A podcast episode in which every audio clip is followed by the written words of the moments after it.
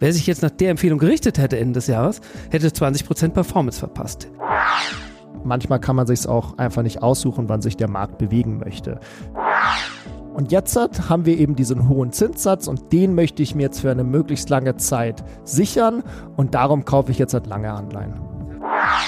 Und was ist eigentlich mit diesen EU-CO2-Zertifikaten? Ja, herzlich willkommen zu Märkte und Trends im Januar 2024. Mein Name ist Jörg Graf und heute völlig überraschend wieder mal mit Thomas Ott. Thomas, herzlich willkommen. Ja, hallo Jörg, hallo an alle Zuhörerinnen und Zuhörer da draußen. Ich freue mich wirklich sehr, auch 2024 wieder mit an Bord zu sein.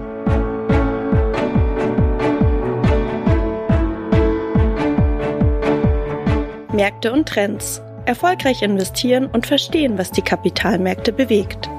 Ein Podcast der MEAG mit Thomas Ott und Jörg Graf.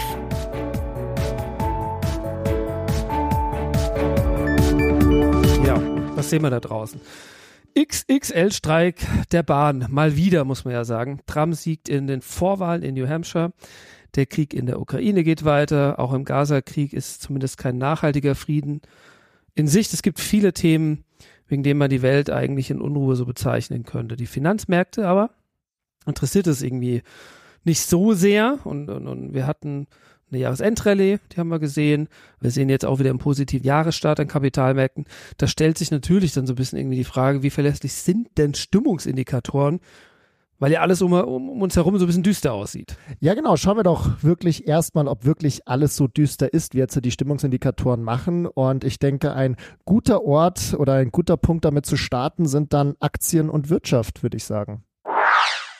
Ja, meistens beginnt man ja so einen Jahresausblick, den wir heute nicht machen und für den wir auch reichlich spät werden, ja mit einer Prognose der wirtschaftlichen Entwicklung. Und, und man hat so ein bisschen das Gefühl, dass sich auch Aktienstrategen auf die Konjunkturprognosen verlassen oder sich sehr davon beeindrucken lassen.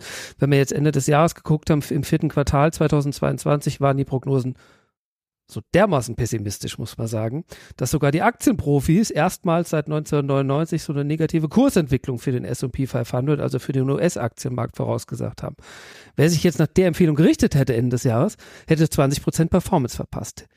Also ist es so düster oder, oder kann man sich auf die Prognosen nicht so richtig verlassen oder naja, also jetzt müssen wir erstmal natürlich schauen, wie sich das Jahr hinweg äh, entwickelt. Aber 20% Performance ist natürlich erstmal ein Puffer, den man dann, dann tatsächlich verlieren müsste. Und generell ist es schon so natürlich, dass die Vorhersagen tatsächlich nicht sonderlich, sonderlich positiv waren. Da ist man oder da sieht man dann häufig auch irgendwo den Unterschied zwischen jetzt Aktienstrategen oder Strategen im Allgemeinen und Portfolio-Managern. Man kann auch sagen, Strategen in dem Sinne liegen nie falsch, denn wenn sie falsch liegen, dann werden die Prognosen angepasst, sodass die Prognosen wieder einfach richtig sind. Für einen Portfolio-Manager ist das jetzt nicht ganz so einfach. Wenn ich falsch liege in meinem Portfolio, dann liege also ich ein bisschen ketzerisch. Ja, natürlich ist es ein bisschen ketzerisch. Ich muss jetzt hat natürlich auch so ein bisschen sagen, Portfolio Manager ist natürlich der viel schwerere Teil in dem Sinne als, äh, als äh, Lassen als wir das mal so stehen. Ja. Aber unabhängig davon, natürlich, wir haben die Jahresendrallye von 2023 gesehen, worüber ich denke, dass wir uns alle sehr freuen können. Du wirst dich erinnern, wir haben das Thema ja auch eigentlich besprochen, November, Oktober letzten Jahres. Wir haben diese Jahresendrallye schon auch gesehen oder auch erwartet, dass die positiv sein wird. Aber dass sie jetzt halt so stark ist, das muss ich ehrlich gestehen, das hatte ich jetzt halt auch nicht ne? ähm, ja, erwartet. Das war ein bisschen überraschend, ja. Wenn wir jetzt mal sagen, Konjunkturforscher liegen mit ihren Prognosen doch öfter mal daneben oder passen sie dann an, wie, wie, wie du bemerkt hast. Da müssen wir trotzdem aber mal der Frage nachgehen, warum sind die seit so einer längeren Zeit so auffallend negativ? Ne? Es gibt das Thema inverse Zinsstrukturkurve in den USA, die immer eine Rezession andeutet, wo alle darauf gewartet haben. Ist ja immer noch da, ne? oder lag nur einmal falsch, sagen wir es so. Also, also warum ist es um uns herum so pessimistisch, weil, weil natürlich wird ja keine Kaffeesatzleserei betrieben, sondern es werden ja re reale Daten analysiert. Ja, also grundsätzlich und jetzt besonders auch vielleicht mal für, für Deutschland wirklich zu sagen, ist dieser Pessimismus ja, der auch vorausgesagt wird, auch Thema Rezession, ja eigentlich gar nicht so wirklich verkehrt. Wir müssen schon auch fairerweise sagen, dass wir in Deutschland letztes Jahr wirklich einen Rückgang des Bruttoinlandsprodukts gesehen haben und waren hier in Deutschland eigentlich das, der kranke Mann der entwickelten Länder. Also Deutschland war hier wirklich der, das, das schwächste Land. Von daher das ist natürlich auch irgendwo richtig zu sagen, man ist in einer Rezession und dementsprechend hat auch dieses eher pessimistische diesen pessimistischen Ausblick zu geben. Das ist schon irgendwo, irgendwo richtig, auch wenn ich man, wenn man sich jetzt hier wirklich andere Stimmungsindikatoren dann anschaut, wie zum Beispiel den Einkauf, Einkaufsmanager-Index, der ist auch eher auf der negativen Seite, auch weiterhin. Von daher, ja, dieses negative Bild ist, ist schon da. Was für mich aber eher das Interessante ist, dass trotz dieser negativen Stimmung wirklich die Finanzmärkte sich in der gleichen Zeit extrem gut entwickelt haben. Man kann hier wahrscheinlich eher noch wirklich sagen, dass die Finanzmärkte deutlich weiter im Zweifel in die Zukunft schauen oder in die Zukunft schauen können und einfach durch dieses Tal, in dem wir aktuell sind, schon hindurchblicken und einfach wirklich eine rosige Zukunft in dem Sinne einpreisen. Klar, gibt immer zwei Seiten, ne? die einen, die den Weltuntergang herbeibeten und die anderen, die halt nach vorne schauen. Aber natürlich, so, wenn wir jetzt über die Gründe mal sinnieren würden, sind es die geopolitischen Risiken? Ist es die bevorstehende US-Wahl? Sind es die Zinsen, die, die letzten Endes ja, das ist, drücken, oder? das tatsächlich, ich glaube, es ist wirklich eher eine, eine Mixtur aus all den Themen und wahrscheinlich noch mehr, die, die du jetzt halt gesagt hast. Natürlich sind es zum einen die Kriege, die wirklich einen Einschnitt in das Leben vieler Menschen haben. Ich meine, unsere Generation kennt das Thema Krieg in dem Sinne jetzt halt nur aus dem Geschichtsunterricht und auf einmal ist es wieder real. Natürlich ist das ein Einschnitt. Dann hatten wir Corona von vor drei Jahren. Die hohe Inflation in den letzten Jahren beschäftigt natürlich viele Menschen und spüren wir ja auch weiterhin noch. Das sind jetzt halt aber natürlich nicht nur Themen, die nicht nur Deutschland treffen und hier schlechte Stimmung machen, sondern das sind wirklich auch globale Themen, dass sich ja viele Bürgerinnen und Bürger global auch einfach teilweise von der Politik nicht abgeholt fühlen, sich nicht verstanden fühlen. Und das schürt dann natürlich unterschwellig irgendwo Frustpotenzial. Und da muss man dann natürlich aufpassen, dass dieser Pessimismus nicht zum Dauerzustand wird, weil ich habe ja vorhin gesagt, bisher konnte sich der Finanzmarkt davon wirklich entkoppeln. Ich glaube jetzt auch nicht, dass das wirklich ein Thema ist, was was jetzt bald zusammenbrechen wird, aber es sollte nicht zu einem Dauerzustand werden. Irgendwann mhm. ist das natürlich dann zu viel und das wird auch den Finanzmarkt dann treffen. Aber für den Moment ist der, ist, ist der Markt wirklich noch entkoppelt von dieser, von diesem Pessimismus. Wir haben in den USA relativ stark und schnell steigende Zinsen gesehen. Können wir da von einer sanften Landung in den USA sprechen bei der Wirtschaft oder macht es da eher Rums? Ja, das ist doch ja? mal super. Jetzt gehen wir vom Pessimismus weg auf was Positives endlich. Ja, mal. danke. Also das ist, ja, das ist ja genau der richtige Ansatz. Also wirklich diese sanfte Landung in den, in den USA ist ja tatsächlich mal was, über, über das wir positiv reden können und über das wir auch reden müssen eigentlich. Klar, das ist natürlich dann die Gretchenfrage, ob wir das durchhalten können. Aktuell schaut es sehr gut danach aus, dass wir diese sanfte Landung schaffen. Wir gehen fest davon aus, dass dass die Zinsen dieses Jahr sinken werden. Vermutlich nicht so früh wie aktuell von vielen gehofft, aber dennoch die, die Zinsen werden, werden sinken. Und das sollte auch dann die, die Wirtschaft stabilisieren. Es ist eine Gratwanderung natürlich auch irgendwo. Und ob wir dann richtig positioniert sind, das wissen wir dann, wenn das Licht angeht. So nach dem Motto 1, 2, 3. Wir haben vier Möglichkeiten. Schauen wir einfach mal, dass wir richtig positioniert sind. Und aber aktuell schaut es gut aus, ja. Mhm. Aktienmärkte, USA ist ein bisschen überbewertet, ein bisschen ist gut. Alle anderen sind so ein bisschen im Vergleich zu, zu Staatsanleihen eher, also attraktiven, vor allen Dingen auch zur eigenen Historie normal oder, oder niedrig bewertet. Nehmen wir mal an, wir sehen jetzt noch mehr rezessive Tendenzen in der, in der Wirtschaft und die Zinsen fallen dann, wie du gerade gesagt hast, ne? liegt ja in der Natur der Dinge, Wirtschaft geht runter, Zinsen werden gesenkt, um zu unterstützen das bedeutet ja dann doch wieder ein bisschen, ich sag mal, positiven Impuls für die Aktienmärkte, ne? Naja, also erstmal möchte ich noch kurz ein Wort nur zu, zu Bewertung in dem Sinne sagen. Also Bewertung ist ja auch irgendwo relativ. Auch man sagt immer, die USA ist teuer, aber ich glaube auch bei den USA muss man auch mal genauer hinschauen, was für Titel denn tatsächlich teuer sind. Auch wenn wir jetzt halt in die Magnificent Seven reingehen, also diese Apples, Amazon, bla bla bla dieser Welt. Auch da gibt es Einzeltitel, die sind günstiger bewertet als der breite Index. Also da jetzt davon zu sprechen, dass der gesamte amerikanische Index teuer ist, halte ich auch ein bisschen für, für übertrieben. Und jetzt hat die, die andere Frage bezüglich, selbst wenn, wenn wir in der Rezession in den USA sind, langfristig sind Aktien auf jeden Fall unterstützt. Aber ich glaube, das ist eigentlich nicht unbedingt die, die Frage, die du hier äh, implizit gestellt hast. Aber klar, wenn wir jetzt halt ein hartes Landen der Wirtschaft sehen und ich möchte nicht zurück in den Pessimismus, sondern ich möchte eigentlich auf der positiven Seite bleiben.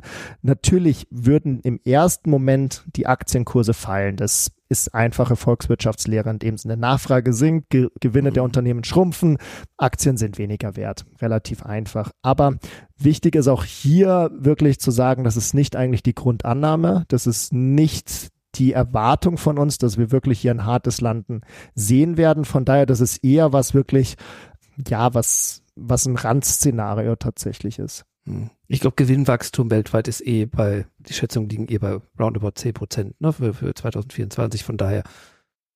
Ich habe es jetzt tatsächlich nicht auswendig im Kopf. Ich weiß aber, dass es, das sollte auf, auf jeden, Fall, Fall positiv, es sollte auf jeden Fall positiv sein. Anleihen. Ja, Anleihen haben in den letzten Wochen durch, ich sag mal so, um 100 Basispunkte gesunkene Renditen doch deutlich an Attraktivität verloren, oder? Also erstmal vielleicht für die Zuhörerinnen und Zuhörer 100 Basispunkte heißt ein Prozentpunkt sind die Anleihenrenditen. Sehr schön, vielen Dank. Ja, gerne, wann ich doch, ich doch immer.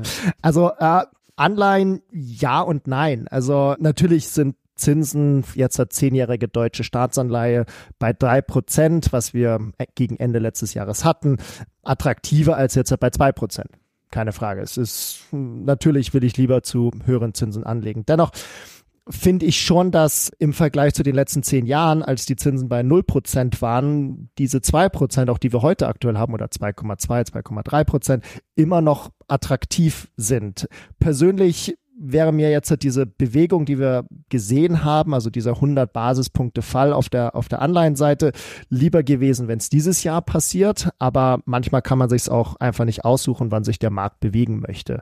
Grundsätzlich aber finde ich schon, dass Zinsen weiterhin attraktiv sind fürs Portfolio und ich schaue zum Beispiel auch, dass man jetzt halt auch wirklich die Laufzeiten im Portfolio erhöht. Also das bedeutet, die letzten Jahre haben wir eher Anleihen mit kurzer Restlaufzeit gekauft, also eins, ein Jahr, zwei Jahre, drei Jahre, eben weil wir von den höheren Zinsen oder einen Zinszyklus höhere Zinsen erwartet haben und da möchte ich natürlich wenig Laufzeiten. Also man sichert sich die höhere, den höheren Zinssatz für eine längere Zeit, oder? Genau, und jetzt haben wir eben diesen hohen Zinssatz und den möchte ich mir jetzt für eine möglichst eine lange Locke. Zeit sichern und darum kaufe ich jetzt halt lange, lange Anleihen. Verstanden.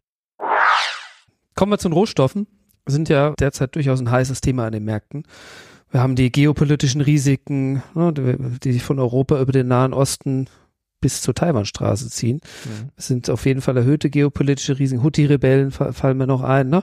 Ist das aber wirklich der, der Hauptgrund dafür, dass man Rohstoffe so schwer prognostizieren kann? Also generell sind Rohstoffe schon immer eigentlich wirklich ein schwerer Markt gewesen zum, zum Prognostizieren und ist auch ein sehr spezieller Markt einfach. Also es ist jetzt halt eine ganz andere Analyse, die hier nötig ist. Wenn ich Aktien oder Anleihen analysieren möchte für Rohstoffe, brauche ich wirklich ein anderes ja, einen anderen Baukasten in, in der Analyse tatsächlich. Die geopolitische Situation, die ganzen Pulverfässer, die wir aktuell haben, macht jetzt halt die Analyse nicht unbedingt einfacher. Also mehr oder weniger mal als ganz einfaches Beispiel. Die Situation jetzt halt im Roten Meer, du hast die Houthi-Rebellen angesprochen, sollten theoretisch den Ölpreis steigen lassen. Gleichzeitig schwächelt aber die zweitgrößte Weltwirtschaft mit China weiterhin, was zu weniger Nachfrage nach Öl führt. Sprich, der Ölpreis sollte fallen. Jetzt habe ich hier eben genau das, dass sich zwei Sachen treffen und gegeneinander wirken.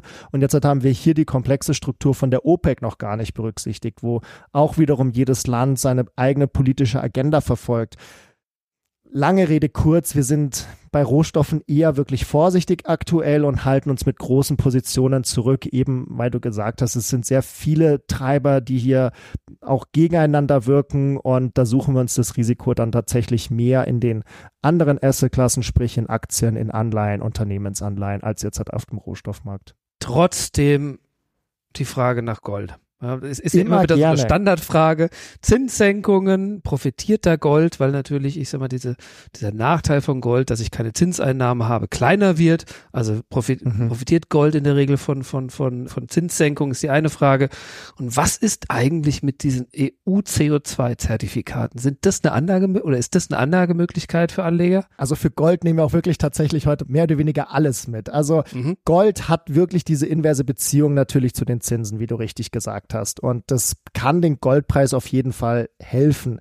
Auch die politischen Unruhen weltweit können hier natürlich auch zur Unterstützung führen. Und darum ist es aus meiner Sicht, kann man durchaus sagen, schon eine Möglichkeit, hier etwas beim Goldpreis tatsächlich auch dann irgendwo zu wagen. Sollte aber eben auch bedenken, dass Gold alleine auch ein sehr volatiles Asset ist und von daher wirklich hier auch mit Bedacht vorgehen und jetzt halt nicht alles auf eine Karte setzen. Das gilt natürlich immer. Von daher vorsichtig hier. Und Asset heißt natürlich wie immer einfach Anlage. Genau, eine, eine Anlage ist. Dankeschön. Ja, die CO2-Zertifikate. Natürlich auch eine Möglichkeit, die jetzt halt sehr populär geworden ist, auch natürlich durch die Medien vertreten. Wir wissen ja auch, dass der CO2-Preis jährlich steigen wird. Das sollte dem Asset dann natürlich auch theoretisch helfen und, äh, und den Wert, Wert erhöhen.